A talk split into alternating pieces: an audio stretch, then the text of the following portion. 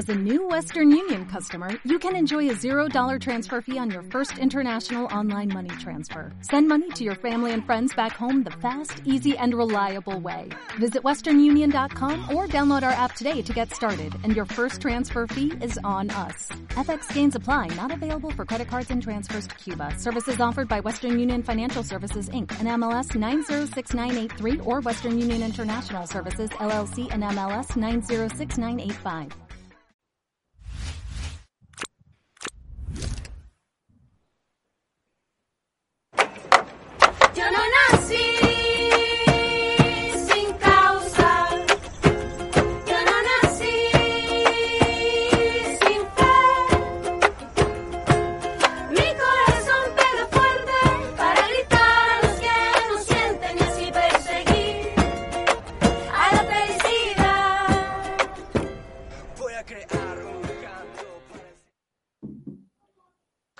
Hola, hola, muy buen día a cualquier hora que estén viendo esta transmisión. Y pues bueno, hoy Café Molido la hacemos en versión eh, conexión internet. No podemos estar físicamente acá con nuestra invitada, eh, que ahorita se las voy a presentar, pero pues por supuesto que es un gusto también encontrarnos con estas nuevas tecnologías y compartir estos espacios.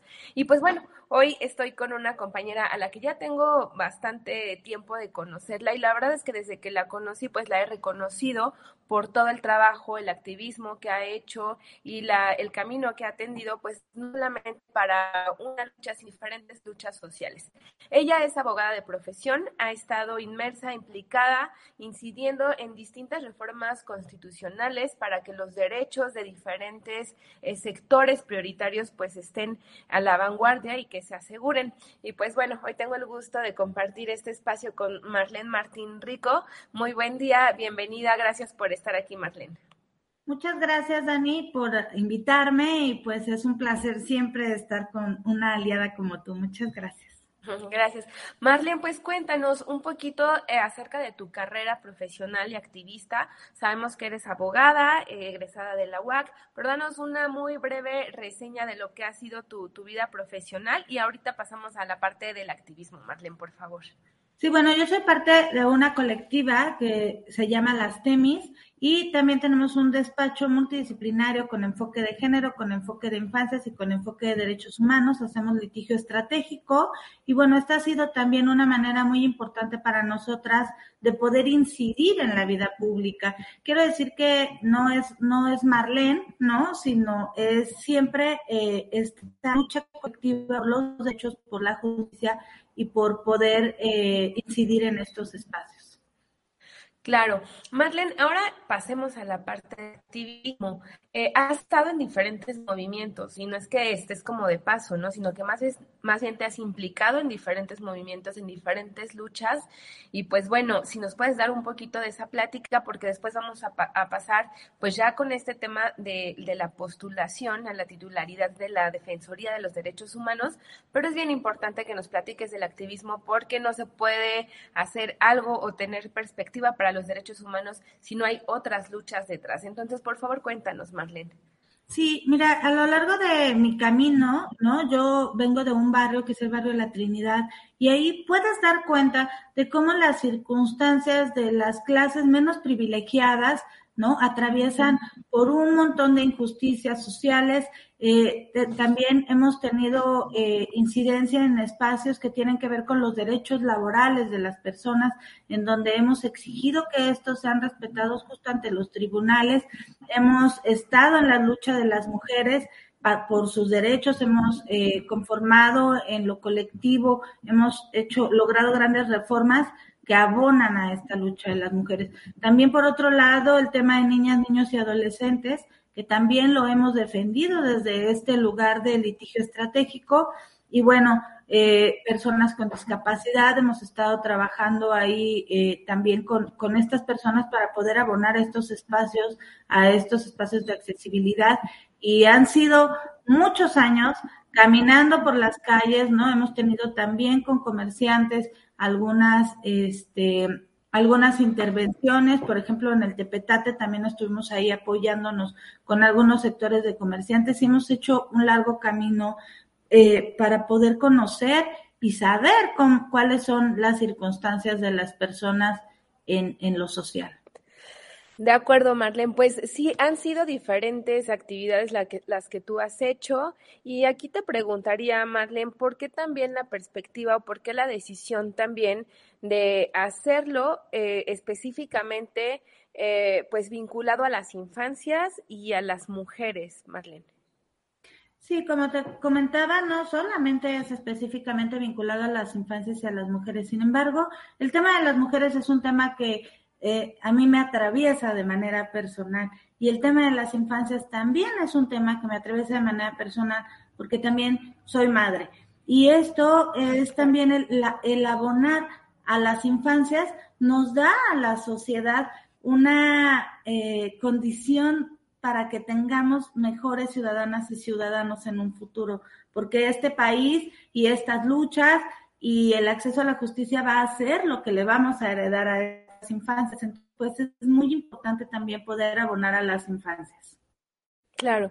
Marlene, has estado muy eh, también incidiendo en esta parte de las políticas públicas, en las reformas constitucionales. Eso es un gran avance y una gran aportación porque sabemos que también una gran, gran parte de la incidencia y del poder transformar las cosas, pues es el activismo, pero también una gran importancia de que ya se lleve a pues a plasmarla a las leyes, aunque no garantiza, pero sí es bien importante que esté ya ahí plasmado. Y tú cómo has participado pues en estas reformas este para la protección, para garantizar paridad de género, para garantizar también los derechos eh, de la comunidad LGBTIQ y más, eh, cómo lo has hecho, de qué manera este te has implicado en hecho, en ello, perdón. Sabemos que tú también además eres una eh, fiel creyente de que no todo es desde la individualidad, sino desde lo colectivo y pues bueno, de esa manera has trabajado para, para lograr eso.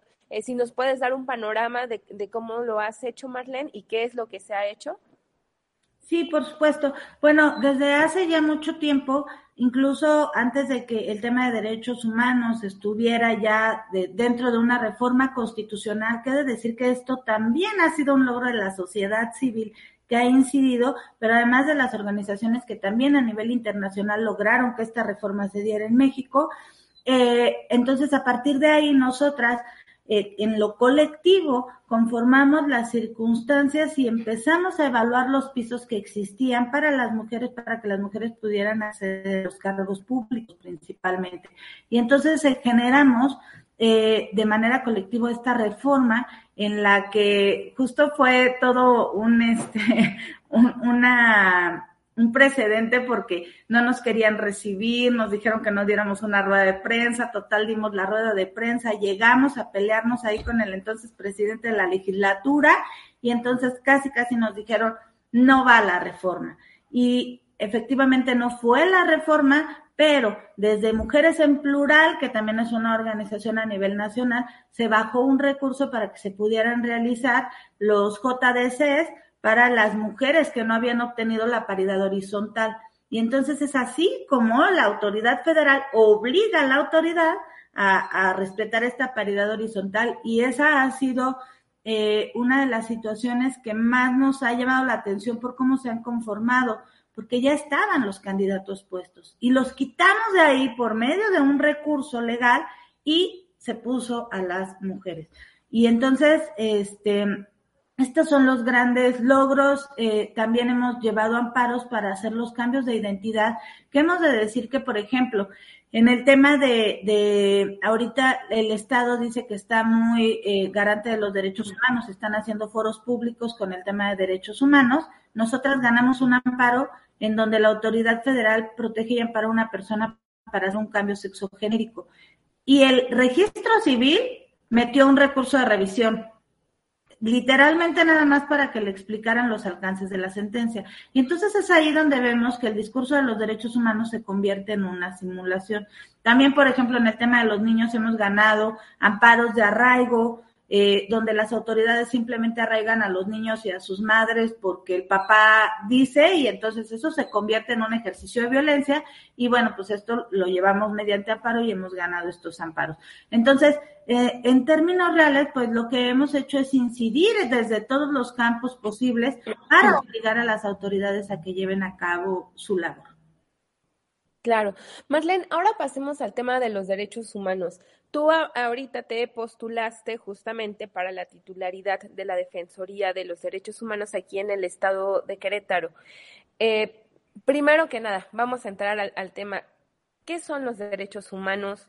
¿Se están garantizando los derechos humanos? Ya sabemos que están plasmados desde los tratados internacionales y en toda la normatividad legislativa de en todos los niveles, pero ¿en qué nivel estamos realmente en, el garantizar y en la ejecución y en que tengamos la certeza de que nuestros derechos humanos se estén aplicando independientemente del género, independientemente de las clases sociales, independientemente de ciertos factores eh, múltiples eh, que podríamos estar atravesando como hombres, como mujeres, como niñas, niños, las, todas las infancias. ¿En qué, en, qué, ¿En qué panorama, en qué territorio estamos en los derechos humanos?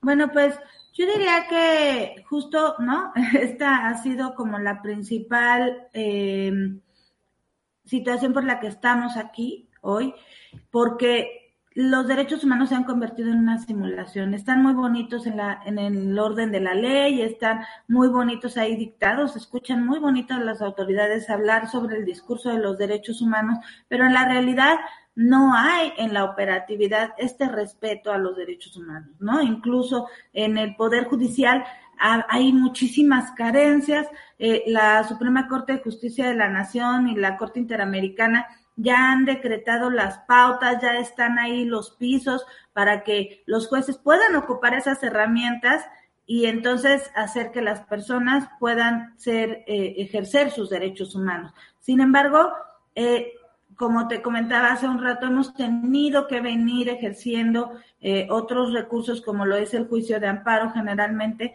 para que otra autoridad venga y les diga a la autoridad que están haciendo. Y entonces en este punto diría yo que los derechos humanos en el ámbito de su interdependencia, que esto implica que cuando se viola un derecho, con un derecho que se viole, no importa cuál sea, se ven todos los demás vulnerados en toda la esfera jurídica y en su ámbito de indivisibilidad, de universalidad, no están siendo realmente garantizados. Y esto es, digamos, la primera circunstancia que nos motiva a estar hoy en la postulación de la de para la Defensoría de Derechos Humanos, porque queremos eh, decirles y poner en el foro público lo que realmente está sucediendo y cuáles son las deudas que hay que atender, porque de otra manera, si no eh, luchamos por el derecho ajeno, nuestro propio derecho está en riesgo también. Claro, Marlene. Ahora cuéntanos, este, ¿cómo ha sido el proceso? Eh, decidiste postularte justamente por esto que acabas de mencionar, Marlene. hay temas que todavía están pendientes eh, y en el Estado yo creo que también son, o sea, si lo ponemos en un nivel subjetivo, pues obviamente en el nivel local, pues todavía hay temas muy importantes o hay puntos muy importantes en los que hay que estar ahí poniendo este el dedo porque pues ha habido lagunas, ha habido violaciones de estos derechos humanos. Eh, creo que también ahorita es un momento histórico donde todas y todos estamos más inmersos también en estos temas, eh, nos implicamos más, las personas, la ciudadanía está más politizada, estamos este, todavía más concientizada acerca de todos estos procesos. Pero bueno, Marlene, ¿por qué decidiste? ¿Fue una decisión tuya individual? ¿Fue respaldada también pues, pues por los colectivos, las colectivas que, que, con los que colaboras? ¿De dónde surge esta idea? Y lo más importante, ¿para qué? ¿Para qué esta postulación, Marlene? Así es. Bueno, pues eh, como te decía al principio, yo pertenezco a Colectiva Las Temis. Es una decisión que tomamos justo hace cuatro años cuando eh, se dio esta designación de, de, la nueva, bueno, de la actual presidenta de la Defensoría de Derechos Humanos en Querétaro. Y entonces vimos como toda la cómo se rompe, ¿no? La articulación con la ciudadanía, cómo se empieza a romper y a ser completamente eh, omisa, ¿no? Ante muchas circunstancias que estaban sucediendo. Y entonces es que decidimos, eh, sabiendo que hay un control político que hay que decirlo, ¿no? Porque muchos medios me tachan de reaccionaria, de que estoy aquí para golpear al Estado, pero yo creo que más bien es hablar con la verdad. La gente estamos cansadas de las simulaciones, estamos cansadas de esta eh, diplomacia que no nos ha ayudado en nada y que ha sido a otros sectores a los que ha beneficiado y no a la sociedad en general. Entonces yo creo que hablar con la verdad no es ser reaccionario, es decir las cosas y es por eso, ¿no? Que decidimos tomar este foro, este espacio para poder hablar de todas estas deudas, porque no podemos seguir permitiendo que la Defensoría tenga dentro de su consejo, que es el que toma decisiones, por ejemplo, para el funcionamiento, para las políticas públicas, tenga, por ejemplo, un sacerdote, cuando el Estado debe ser laico. Y que este sacerdote haya sido electo por la legislatura para tomar decisiones de derechos humanos. Cuando hay una recomendación de la CNDH en donde hay, está por tortura, por violación, por vejaciones, por tratos inhumanos y degradantes a niños que fueron entregados a una asociación religiosa y que además no nos han dado esa disculpa pública. Entonces, todo este tipo de circunstancias que la ciudadanía no vemos en lo común, es necesario saberlos, es necesario saber en dónde estamos plantados como sociedad y sabemos, ¿no? Que no somos los favoritos del Estado porque no, tampoco es nuestra intención serlo, pero es importante poner en esta, en este foro la realidad de lo que está sucediendo en el foro público. Claro, Marlene, con este tema eh, religioso, desde ahí hay una violación eh, al libre pensamiento, al, libre credo, al tener estas imposiciones, porque al final de cuentas son imposiciones, ¿no? Sabemos que no hay este, una elección, no hay un raciocinio previo, sino que también está muy vinculado pues a la manipulación, a veces también a la eh, a una educación religiosa de, de, los pensamientos en, la ciudadanía queretana y consideras que desde ahí hay una violación al libre pensamiento, Marlene? Me parece que hay una violación al Estado laico, Daniela, y me parece que esa es una obligación, o sea, el Estado tiene la obligación de garantizar el Estado laico y el hecho de que haya una persona con un perfil religioso, ¿no? Que además es sacerdote, que además hay, o sea, todo su currículum está basado eh, en este tema religioso, habla de una moral pública que no debe ser. Y aquí la violación es al Estado laico y las autoridades han omitido respetar y garantizar esto. Entonces, aquí es donde tú ves el quiebre de los derechos humanos, porque los derechos humanos deben de ser para todas las personas en igualdad y en libertad. Y no podemos estar, como ya se estuvo, por ejemplo, con la diputada Elsa Méndez, ¿no? Expuestas la sociedad a discursos de odio en donde no hay una autoridad que pueda, si quiere saber el camino correcto para poder eh, hacer valer los derechos humanos de las personas y el respeto. ¿Por qué? Porque ni siquiera hubo una denuncia por responsabilidad. La diputada era responsable en ejercicio de su función pública, estaba omitiendo respetar y garantizar las libertades y los derechos humanos. Entonces, no se hizo eso, se dejó en impunidad y bueno, pues cada vez que hay impunidad en los procesos, en cualquiera que sea el proceso, se vuelve más, mayor las, las violaciones a los derechos humanos, Dani. Claro, Marlene, en este sentido también, ¿cuáles son los grupos prioritarios que se han dejado de lado por parte, pues del Estado también eh, es una parte muy importante de mencionar? Eh, el Estado me refiero pues a todas sus instituciones, también por la sociedad, porque también la falta de sensibilidad justamente hacia, estos derechos, pues a veces nos hace hacer como vista tapada, ¿no? A veces no, nos invisibilizamos a estos sectores, a veces también hay, hay, hay un, un, gran este, sector poblacional que también ha comprado estos discursos de odio para ciertos grupos que no son vulnerables, han sido este, atacados, han sido revictimizados, yo los llamaría más bien como son grupos prioritarios. Y en ese sentido, Marlene, eh, ¿cuáles son las principales necesidades que tú estás detectando, que supongo también ya tienes en un plan de trabajo, en tu plan, en tu proyecto, eh, como, como presidenta, eh, si así fuese, pues justamente para, para hacer que estos grupos tengan un avance para que esté, para asegurar que estos grupos también sean protegidos y que también estos grupos sean garantizados eh, de base los derechos humanos correspondientes. Y vuelvo a repetir y hago recalco aquí, sin importar el género, porque también aquí hay una gran laguna que si no estás en un género ya como estandarizado, entonces ya no eres sujeta o sujeto o sujete de derecho, ¿no? Entonces, ¿cuáles son estas necesidades, Marlene? Bueno, primero eh, quisiera poner en, también en la mesa que la Defensoría de Derechos Humanos tiene una gran deuda al interior porque ha habido denuncias incluso de malos tratos y violaciones a las y los trabajadores de la Defensoría de Derechos Humanos. Entonces, primera parte, para poder hacer esto, ¿no? Y, y, y si no soy yo que quien sea, hay que fortalecer ese equipo de trabajo, hay que hacer divisiones dividir el trabajo y especializar áreas para que no todos atiendan como todas las violaciones. Y posterior a esto, es muy importante incidir en las fiscalías, porque es ahí el lugar en donde llegan las personas como un primer momento para poder exigir un derecho.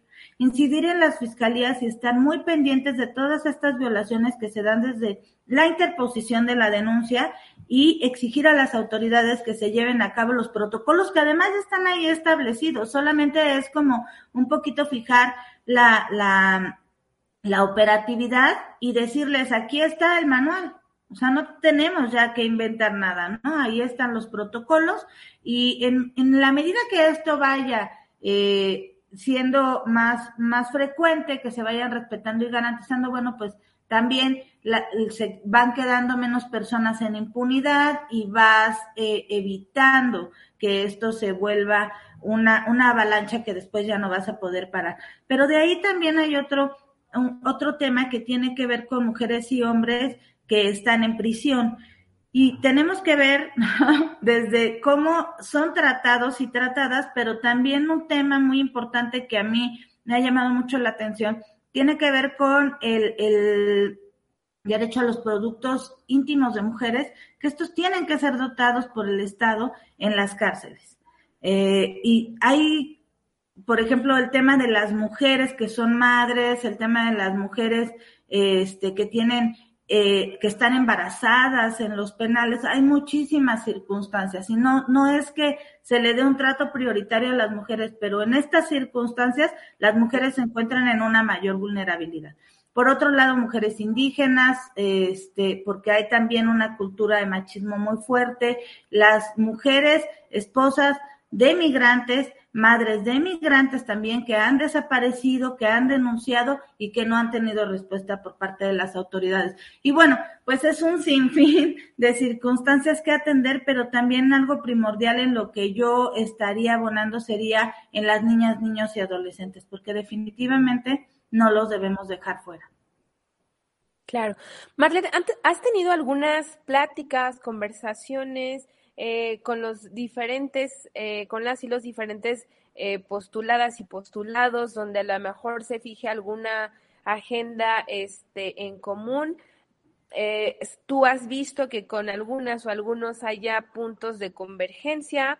Eh, has visto, has notado que haya una apertura también, y esto es bien importante, de, em, de, igualdad, pues para todas y todos en todos los sentidos, tanto en el proceso como en la parte mediática, este, como en la parte de, de, los procesos han sido eh, para todas y todos de la misma manera. Bueno, ya iban dos preguntitas. Si te, la primera es si has tenido contacto con, con ellas y ellos, y la segunda, pues esta parte que, que hago el planteamiento, Marlene. Sí, mira, eh, contacto no, no hemos tenido. De hecho, fíjate que algo muy curioso que sucedió es que muchas de las personas que están hoy aspirando a derechos humanos, a, a, la, que tienen la misma aspiración que yo por la presidencia, eh, teníamos como un, un contacto cercano, frecuente, o no tan frecuente, pero de repente se rompió, ¿no? Eh, y en, en general es que, bueno, sí hay, estas aspiraciones son completamente legítimas y entiendo que también, bueno, pues de repente no, no quisieran como mezclarse, pero por ejemplo, con Víctor y, y con Brenda Rangel, que son los de Desaparecidos Justicia, con ellos siempre hemos tenido muy buen acercamiento, porque además ellos también son activistas de calle, ellos también conocen las circunstancias de cómo eh, están las cosas afuera en la realidad y no solamente en la teoría o en la lectura o no solamente cuando viene la gente y te platica, sino que también ha vivido en carne propia lo que es la violación a los derechos humanos y digamos que es con las únicas personas que he tenido como contacto directo. Eh, por otro lado, ta- también he notado cómo eh, los medios de comunicación, por ejemplo, el día que me registré, ese mismo día se registraron otras personas, entonces de repente eh, convocaron a un debate y señalaron a todas las personas que se habían registrado ese día, menos a mí, ¿no? Por ejemplo. Y después, bueno, pues cosas que pasan así que se les va que la foto en la que eh, salen todos menos yo porque fue un error o circunstancias de este tipo que se han dado. No he sido convocada a ningún medio de comunicación, sí ha habido otras voces que han sido convocadas y bueno, también entiendo que los espacios no son suficientes para poder arropar a los 18 candidatos y candidatas, pero también creo que eh, pu- pudiera ser más plural, ¿no? Eh, ah, hubo como muchísimo tiempo que en el que se pudo haber dado voz y entiendo y comprendo perfectamente que no hay posibilidad para que estemos todas y todos. Y por el tema, eh, por lo demás es que no he buscado tampoco a nadie, a ninguna autoridad, porque en realidad, pues yo trabajo, entonces nosotras atendemos procesos todos los días, atendemos víctimas todos los días, y esto es una labor que no tiene descanso, Dani. Claro, claro, Marlene, pues las situaciones son distintas y también desde lo mediático, desde la visibilización también, pues de las personas, también desde ahí empieza mucho también el trabajo tanto de los medios como de la sociedad. Y pues bueno, creo que también esto es muy importante justamente para ir fijando pues una agenda que sea también enfocada a quienes no hemos sido o, o a quienes no se les ha garantizado también este pues los derechos humanos justamente en este sentido, como también pues en otras luchas que en este momento pues convergen, eh, se atraviesan y, y, están en un punto en común. Marlene, pues algún mensaje que quieras dar este a la audiencia, eh, algo que quieras puntualizar, que quieras dejar ahí bien marcado, que se escuche tu voz, porque quien sea que llegue también a esta presidencia no puede hacer caso omiso de las voces que son representativas de varios grupos, de varias luchas, de diferentes sectores, eh, pues de hombres, de mujeres, de niñas, niños, eh, de adultas mayores, adultos mayores. Hay muchos sectores que han sido de alguna manera relegados y que pues se tienen que estar pues garantizantes, ¿no? Entonces, ¿algún mensaje que quieras dar en ese sentido? Sí, Dani, pues decirle a la gente que el tema de los derechos humanos es una labor de todas y todos y todes, porque necesitamos ser la sociedad también corresponsable para poder ejercer nuestros derechos. El ser defensora o defensor de derechos humanos no requiere de un cargo público. Todas y todos y todas estamos en posibilidad para poder exigir y defender nuestros derechos y lo primero que hay que hacer es conocerlos, es acercarnos eh, en dónde están, qué es lo que nos está afectando y esa afectación se tiene que traducir necesariamente en un derecho que podemos exigir y decir que las autoridades, todas las autoridades en el ámbito de sus competencias están obligadas a proteger, respetar, garantizar y difundir los derechos humanos. Entonces, eh, eh, esta obligación nosotras y nosotras y nosotros como ciudadanos podemos hacerla valer siempre pero necesitamos también unirnos y ejercer estas acciones colectivas independientemente del lugar en donde nos encontremos. Entonces es una convocatoria que vengo haciendo en los medios que me han permitido para que la gente pueda exigir sus derechos, sepan que tienen derecho y tienen derecho a que estos les sean respetados por todas las autoridades.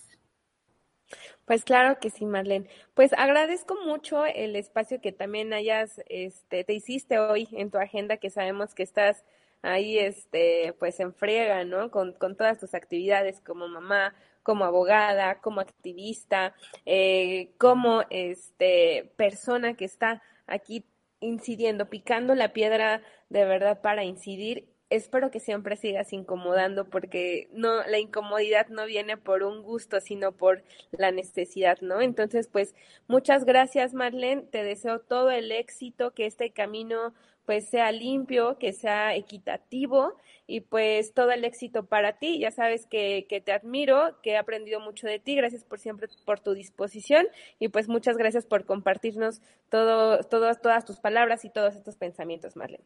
Yo también te admiro mucho, Dani. Muchas gracias. Y bueno, pues seguimos de aquí hasta que la dignidad se haga costumbre. Que así sea, Marlene.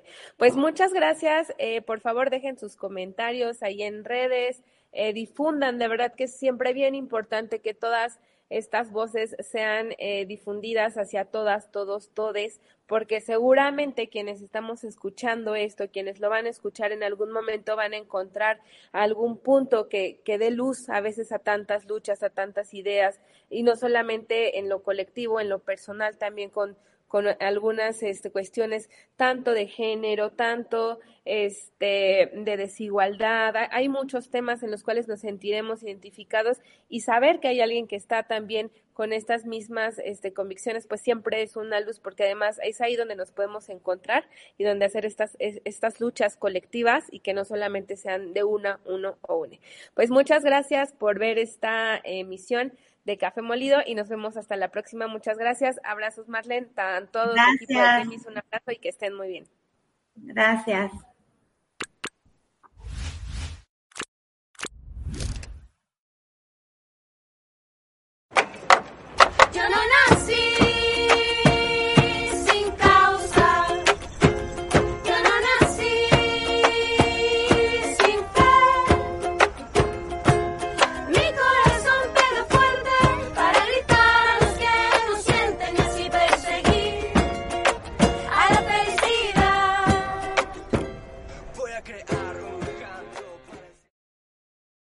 ¿No se merece tu familia lo mejor? Entonces, ¿por qué no los mejores huevos? Ahora, Egglands Best están disponibles en deliciosas opciones. Huevos clásicos, de gallina libre de jaula y orgánicos de Egglands, que ofrecen un sabor más delicioso y fresco de granja, que le encantará a tu familia. En comparación con los huevos ordinarios, Egglands Best contiene la mejor nutrición como 6 veces más vitamina D, 10 veces más vitamina E y el doble de omega 3 y B12. Solo Egglands Best. Mejor sabor, mejor nutrición, mejores huevos. Visita egglandsbest.com para más información.